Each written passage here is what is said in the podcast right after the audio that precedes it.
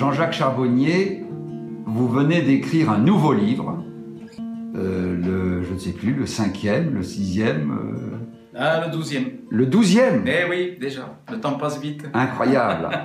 Alors celui-là s'appelle La conscience intuitive extraneuronale. Voilà. Est-ce que vous pouvez nous dire ce que c'est que la conscience intuitive extraneuronale et comment vous êtes tombé sur cette idée?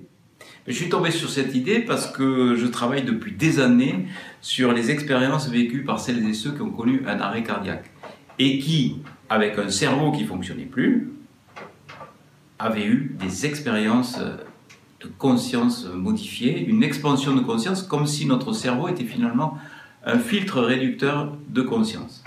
Donc je me suis dit, une seule solution pour expliquer le phénomène, c'est de dire que nous avons une conscience intuitive, je l'appelle intuitive parce que, euh, en la différenciant de la conscience analytique, totalement dissociée de la matière, totalement indépendante du cerveau. Une conscience intuitive extraneuronale dissociée de notre classique conscience analytique cérébrale qui, elle, est connectée à toutes nos perceptions sensorielles et qui nous donne la perception d'être nous-mêmes et de nous localiser dans le temps et dans l'espace. Et là, avec cette conscience intuitive extraneuronale, on a la capacité d'avoir des perceptions extrasensorielles, ce qui expliquerait à la fois les expériences vécues pendant les arrêts cardiaques, mais aussi euh, les expériences de médiumnité, de télépathie, d'intuition, de prémonition. Les expériences de remote viewing deviennent enfin explicables par cette hypothèse de conscience intuitive extraneuronale qui a été validée dans une thèse de doctorat en médecine que j'ai eu le privilège et l'honneur de diriger euh, le 14 décembre, non, le 15 décembre 2014 à la faculté euh, de Reims, au CHU de Reims.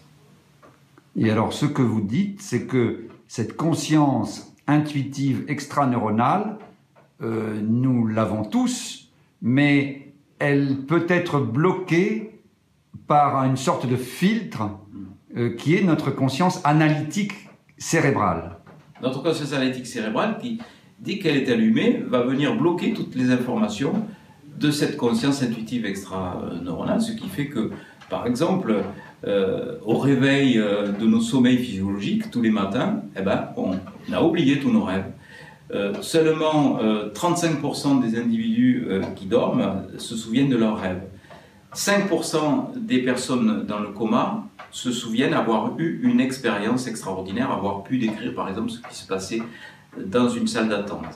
2% des personnes euh, sous anesthésie générale sont capables d'avoir euh, des perceptions de ce qui se passe au niveau de leur corps opéré, ou peuvent décrire ce qui se passe dans un autre bloc adjacent. Et il y a en gros 15% de personnes euh, qui, sous arrêt cardiaque, se souviennent avoir eu ces fameuses expériences de mort provisoire. Donc on voit bien que dans la majorité des cas, c'est pas 100% d'expérience, c'est un petit pourcentage seulement qui euh, se mémorise de tout ça, car la conscience analytique cérébrale bloque les informations, censure malheureusement toutes ces informations. C'est l'explication que je donne à ces pourcentages. Alors comment faire, pour conclure, comment faire pour retrouver sa conscience intuitive ou pour la libérer?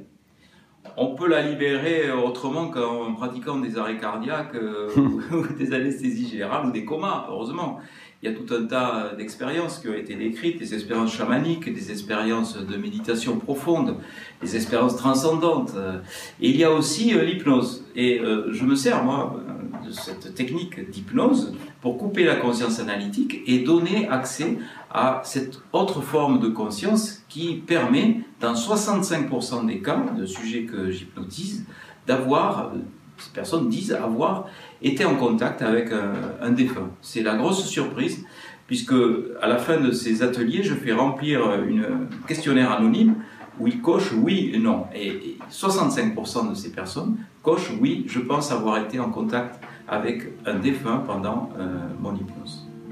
Eh bien, Jean-Jacques euh, Charbonnier, merci beaucoup. Merci.